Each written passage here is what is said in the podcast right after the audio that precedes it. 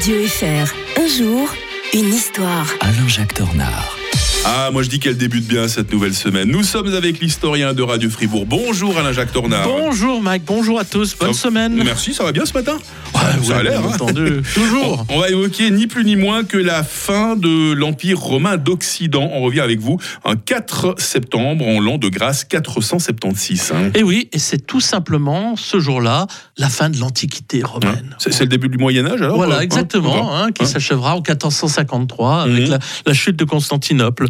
Euh, ça tenait à un enfant de 14 ans dominé- de- dénommé Romulus Augustule, qui renvoie donc aux, aux origines même Ouais. de, le- le- de Rome. Voilà, Romulus et Rémus avec la louve. hein. Voilà, donc comme si la boucle était bouclée. En fait, son père, c'était Julius Nepos, Nepos, qui était à la tête d'une armée et euh, qui euh, avait déposé le- l'empereur précédent, avait mis son fils au pouvoir, mais qui avait oublié de payer Odoacre, qui, en tant que roi de la tribu germanique des Hérules, avait participé à son coup d'État et puis qui n'était pas content de ne pas avoir été payé. Donc lui-même va déposer le pauvre Mm. petit roi, mais il va pas le tuer, hein, comme c'était la tradition Ah, autrefois. Il va l'envoyer dans un couvent parce que le- l'Empire romain était passé au, au- au christianisme. Et euh, Odoacre se fait euh, d'ailleurs euh, proclamer roi. Il va tuer Oreste à Pavie, euh, déposer son fils, etc. Et, mais il est respectueux des formes. Vous voyez, de nos jours, on, on déclare des guerres sans déclarer des guerres, euh, tout ça.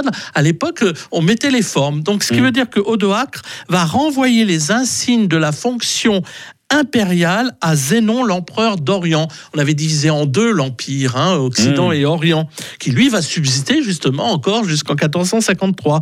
Et lui règne à Constantinople. Euh, et euh, l'empire avait été séparé en deux au temps de Théodose en 1395, pour la petite histoire.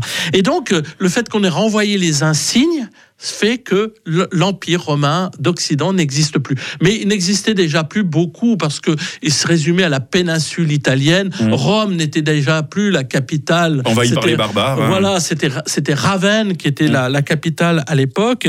Et d'ailleurs, euh, vous savez, moi, je suis un vieil anticlérical. Je, alors donc, je, je, je devrais pas dire, mais vous savez par qui Rome a été sauvée? Vous allez le dire. Par le pape. Ah Parce que la ville de Rome, qui comptait un million d'habitants, n'en compte plus que quelques dizaines de milliers à l'époque, mais le successeur de Pierre, le pape, Mm. veut absolument rester à Rome. Ça, c'est hautement symbolique.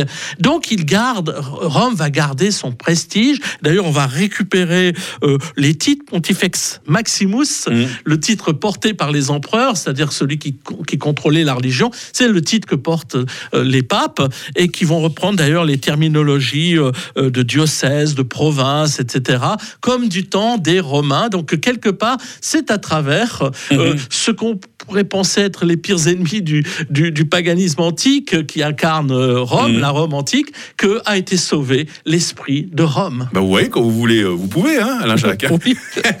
Demain, nous serons le 5 septembre à revenir en 1905 et évoquer le traité russo-japonais de Portsmouth. Bonne journée à l'historien de Radio Fribourg. Et objectif. Et 7h25 sur